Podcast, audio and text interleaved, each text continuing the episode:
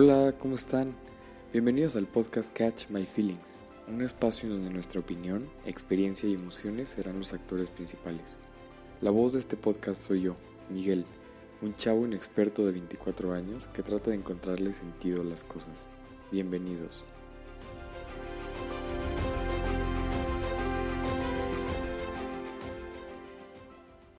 ¿Qué onda? ¿Cómo están? Bienvenidos a otro episodio de Catch My Feelings. No saben lo contento y agradecido que estoy con ustedes por haberme escuchado la semana pasada. Para mí fue una semana muy importante. El hecho de empezar con este podcast pues implica un montón de cosas, ¿no? Muchísimo esfuerzo, trabajo, dedicación. Es un logro, para mí es una meta, un sueño y bueno, miles de cosas que se engloban en, en todo este sentir. Y pues nada, espero disfruten muchísimo este podcast como yo disfruto hacerlo. Y pues nada, ya saben que cualquier cosa siempre estoy ahí para ustedes. Si quieren platicar de algún tema o simplemente quieren platicar, yo los voy a escuchar con mucho gusto. Y pues nada, igual si les gusta este episodio y los demás, ya saben, compártanlo, háganlo de ustedes porque pues esto los hago, lo hago yo con muchísimo cariño. Y pues nada, Vamos a ver cómo nos va en esta primera temporada. Seguro nos va a ir muy bien y vamos a aprender muchísimo. Neta, mil, mil gracias. Y bueno, en este episodio, primero que nada quiero invitarlos a que se pongan los lentes. A mí me invitaron a hacer eso hace muchísimos años. Yo uso lentes desde que estoy chiquito, pero bueno, no es en este contexto. Perdón por el mal chiste. Ahorita mandaría un sticker que siempre manda una amiga que dice, saquen las sillas, ya llegó el comediante. Pero bueno, una disculpa por mi mal chiste. Pero sí, literal, hoy los invito a que se pongan los lentes. A mí hace unos años me invitaron a hacer lo mismo y la verdad es que me ayudó muchísimo a cambiar mi perspectiva de muchísimas cosas. Cuando estaba en la universidad, tomé una clase de filosofía social que por cierto fue de mis materias favoritas. No saben cómo la disfruté. Y en la primera clase nuestro maestro nos puso un video que la verdad a mí me llamó muchísimo la atención y se quedó muy grabado en mí. Y bueno, en este video, literal, había un señor que siempre veía todo lo malo en las personas, ¿no? De que sus actitudes, cómo se portaban alrededor de él, y él creía que todo lo que hacían lo hacían como para hacerle daño, ¿no? Como para de que, pues no sé, estropearle su día, cualquier cosa. Todo esto hasta que él se puso los lentes y empezó a ver lo que había detrás de la vida de las personas, ¿no? empezó a ver lo que realmente sucedía en, en la vida de estas personas que para él actuaban mal. Me gustó muchísimo la metáfora y creo que es un tema muy interesante el que podemos platicar. La empatía. Como contexto, ¿se acuerdan cuando estábamos más chiquitos? Por ejemplo, yo me acuerdo que en la primaria nos ponían estas definiciones de lo que era el hombre o el ser humano yo me acuerdo mucho de esta que decía, que dijo Aristóteles. Él dijo, el hombre es un ser social por naturaleza. Entonces, partiendo de esta definición, somos personas que siempre estamos en contacto con los demás. Somos seres sociales que sabemos adaptarnos y desenvolvernos en un cierto entorno o cultura. Y por ejemplo, si nos vamos a otra perspectiva, por ejemplo, la filosofía atomista dice que el ser humano es un ser autoperfectible, no en cuanto a su esencia, sino en cuanto a su obrar. Una persona será digna mientras obre dignamente. Luego también, por ejemplo, encontré más definiciones en la RAE y decía tipo ser humano, ser comprensivo, sensible a los infortunios ajenos. O esta otra que me gustó mucho, tiene capacidad para la empatía. Y justo eso, lo último es lo que más me llamó la atención, ¿no? Capacidad para la empatía. Ahora vamos a hablar de empatía. ¿Qué es la empatía? Bueno, si no sabes qué es la empatía, la empatía es la capacidad de ponerse en el lugar del otro, entender sus sentimientos y la situación en la que se encuentra. Es el sentimiento de identificación con alguien o algo, ¿ok? y la capacidad de identificarse con alguien y compartir sus sentimientos. La empatía se basa en ver las cosas desde otra perspectiva y desde el lugar del otro y no desde el lugar propio. Es comprender el mundo interno de las personas. Entonces, ser empático nos ayuda a facilitar las relaciones, aumentar el nivel de comprensión, provoca un efecto positivo tanto en las personas como en nosotros mismos, aumenta la fortaleza de los vínculos, nos permite tener visión de muchísimas cosas más y yo creo que personalmente me considero una persona muy empática, ¿ok? Yo soy ese amigo con el que puedes hablar de tus emociones y de tus sentimientos. Por ejemplo, si algún día buscas tener un deep talk, seguro conmigo lo puedes tener. La verdad a mí me gusta muchísimo conectar con las personas a través de las emociones.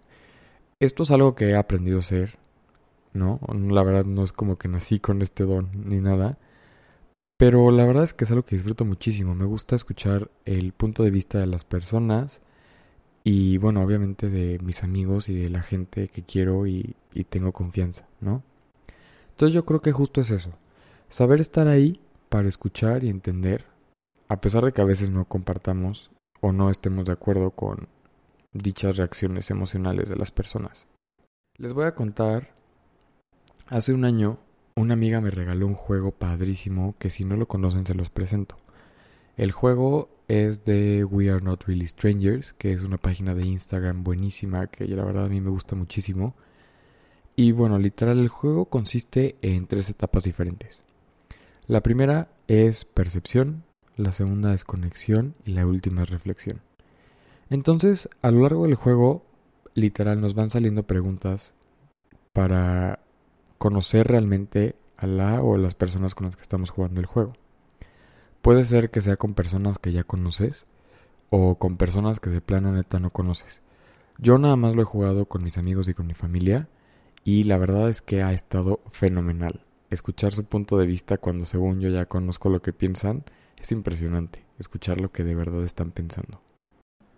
Les puedo contar que una vez yo jugué este juego con mi mejor amigo y no, hombre, estuvo padrísimo. La verdad es que escuchar su punto de vista, cómo me ve, cómo ve las cosas desde su perspectiva y yo decirle lo mío, está padrísimo porque yo creo que a pesar de que ya nos conocemos o sabemos cómo pensamos de alguna manera, yo creo que esto sí te ayuda a reflexionar mucho más profundo en ciertos temas que a veces no hablamos. Entonces me gustó muchísimo, la verdad es que les recomiendo muchísimo la dinámica. Si pueden comprar este juego, cómprenlo, de verdad, se los recomiendo ampliamente. No está patrocinado por We Are Not Really Strangers, obviamente, pero bueno, se los recomiendo muchísimo. Y ahora antes de empezar a hablar del siguiente tema, vamos a cambiar un poquito la perspectiva, ¿ok? Vamos a ver esto de la empatía desde otro punto de vista. Pero primero, antes que nada, quiero contarles que hace unos días leí un estudio que hizo la Universidad de Harvard donde comprobaron que si nos sobrecargamos emocionalmente y nos criticamos en exceso, nos agotamos psicológicamente y nuestro nivel de empatía disminuye hacia los demás.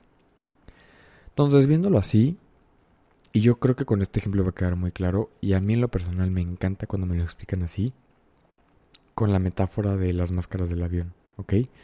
Típico cuando estamos por tomar un vuelo y nos están dando todo este speech de instrucciones en caso de que ocurra algún imprevisto durante el vuelo y que si llega a haber una pérdida de presión en la cabina van a caer unas máscaras de oxígeno, ¿no? Entonces lo primero que nos dicen es que tenemos que ponerlo a nosotros antes de ayudar a alguien, ¿ok? Entonces creo que si lo vemos desde la parte de la empatía, creo que antes de ofrecer empatía a los demás, primero también tenemos que hacerlo con nosotros mismos creo que nos podemos poner la mascarilla antes de ayudar al de al lado, ¿ok? Y si todo esto funciona afuera, de alguna manera todo esto estoy seguro que también va a funcionar adentro, ¿ok? Entonces, ya que hablamos de esto, vamos a hablar de la autoempatía, ¿ok? Que la autoempatía es la capacidad de mirarse a uno mismo. La autoempatía suprime los juicios que podemos tener de nosotros y como consecuencia va a generar un nivel mucho más alto de autoconocimiento lo cual nos da como resultado mayor sensibilidad a nuestros sufrimientos y un mayor compromiso personal. Cuando somos autoempáticos, sabemos que sean cuales sean los errores que hayamos cometido, nos merecemos una segunda oportunidad. En general, implica que reconozcamos que al igual que los demás, nosotros también merecemos comprensión y compasión. Esto nos hace personas que saben amarse como son, se entienden mejor, nos ayuda a clarificar nuestros objetivos, nos enseña a perdonarnos y perdonar a los demás, y ojo, no quiere decir que debemos de dejarnos de exigir. Pero en caso de que no logremos algo, no hay que castigarnos por no haberlo logrado. También nos ayuda a reencontrar la confianza, la inspiración que tenemos aunque a veces no la veamos, y también nos puede ayudar a ser personas más resilientes y motivadas. Justo el otro día estaba platicando con dos amigas sobre el tema y ellas dijeron cosas muy interesantes. Primero, dijeron que es una manera de trabajar y evolucionar lo que sentimos. Y también dijeron, no porque la emoción no sea placentera, significa que no la debemos de sentir. Y yo creo que tienen muchísima razón. Creo que mientras nos permitamos sentir y entender lo que nos pasa, de alguna manera todo esto nos va a ayudar a progresar de manera interna y también en nuestro entorno, ¿no? Aunque yo sé y es válido porque a mí me pasa muchísimo que a veces no entiendo o no sé por qué me siento así o qué es lo que siento, ¿no? Yo sé que a veces es bueno también no ponerle un nombre a una emoción, sino para mí lo más importante y desde mi punto de vista es sentir, ¿no? O sea, saber que estoy sintiendo algo. Creo que eso va a ser un motor que nos va a impulsar a hacer muchísimas cosas. Ahora, ¿qué cosas nos impiden que seamos autoempáticos? Yo creo que aquí puede haber muchísimos factores, ¿no? Uno puede ser la comparación con los demás. Y aquí me acuerdo muchísimo de una frase que me dice una amiga siempre. Y también estoy seguro que alguna vez la escuché en una canción de Pitbull. Les juro, no estoy loco. bueno, la frase dice, el jardín siempre se ve más verde del otro lado. Entonces, yo creo que esto es como pensar a veces que la vida de los demás es mejor que la nuestra. Cuando si realmente nos enfocamos y volteamos a ver todo lo que tenemos y también todo lo que no tenemos, pues vamos a aprender a ser un poquito más felices con, con todo eso, ¿no? Con nuestra vida. Porque bueno, eso es algo impresionante y es algo increíble que tenemos. Otro puede ser el discurso interno tóxico. También ponerle guion a algo que ni siquiera ha pasado. Híjole, no saben. Yo creo que yo tengo una maestría en eso. Les juro. Pero bueno, vamos a empezar a cambiar y también los pensamientos intrusivos. Entonces yo creo que de mi experiencia, la neta es que me han pasado muchísimas veces todos estos ejemplos, ¿no? A veces dejo que cualquier otra cosa tome control de cómo me hablo o cómo me veo, hasta llegar al punto en el que me trato de una manera espantosa, me digo que no puedo, que no soy bueno haciendo las cosas, que exagero muchísimo en cómo me siento pero la verdad es que yo creo que hay maneras en que podemos cambiar este diálogo interno, ¿no? Un día estaba viendo en Instagram, adivinen en qué página, se adivinaron y pensaron que es We Are Not Really Strangers, están en lo correcto y se ganaron un chocolate. y bueno, justo estaba viendo este post donde te proponen algunas ideas para que tengas un mejor diálogo interno. Por ejemplo, en vez de decir ¿Por qué no lo supe en ese momento? Decir, hice lo mejor con lo que sabía en ese momento. O ¿por qué siempre me pasa esto? Y mejor decirte, ¿qué me está enseñando esto?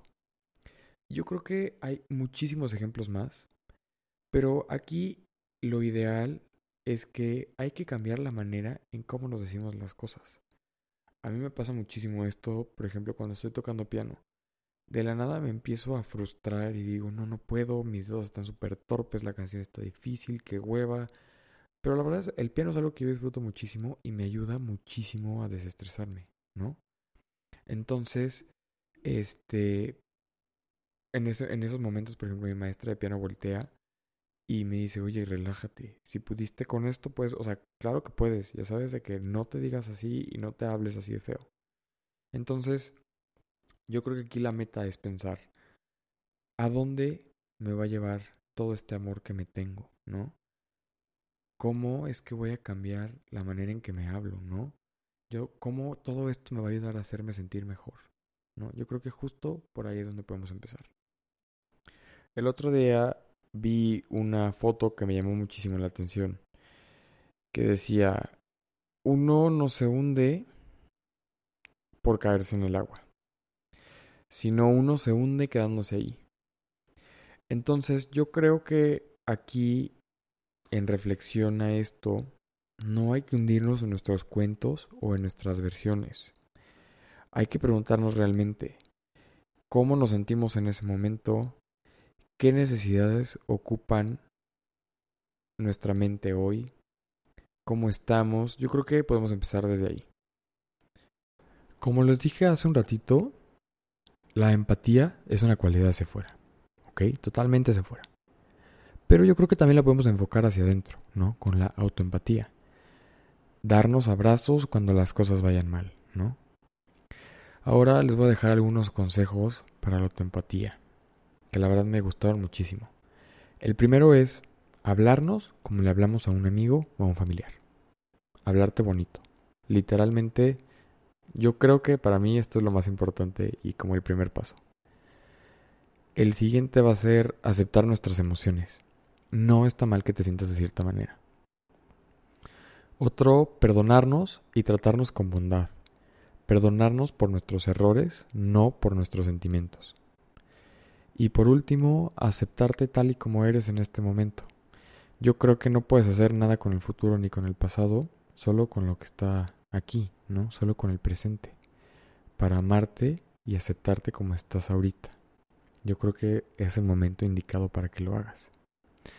Es por eso que hoy los invito a que conozcan sus emociones, las exploren y las sientan porque la verdad es algo padrísimo. Pónganse los lentes con los demás, pero de verdad no se les olvide ponerse los lentes para uno mismo, para ser nuestra mejor versión, para ser realistas, objetivos y unas personas que saben que sentir no es malo. Al contrario, yo creo que sentir es increíble. Y por último les dejo una frase. Cuanto más abiertos estamos a nuestros propios sentimientos, mejor podremos leer los de los demás. Esta frase es de Daniel Goldman y la verdad es que me gustó muchísimo y se las quise compartir. Y antes de terminar les voy a hacer una pregunta. ¿Nos vamos a poner los lentes o qué? Muchísimas gracias, les mando un abrazo enorme y nos vemos en el siguiente episodio de Catch My Feelings.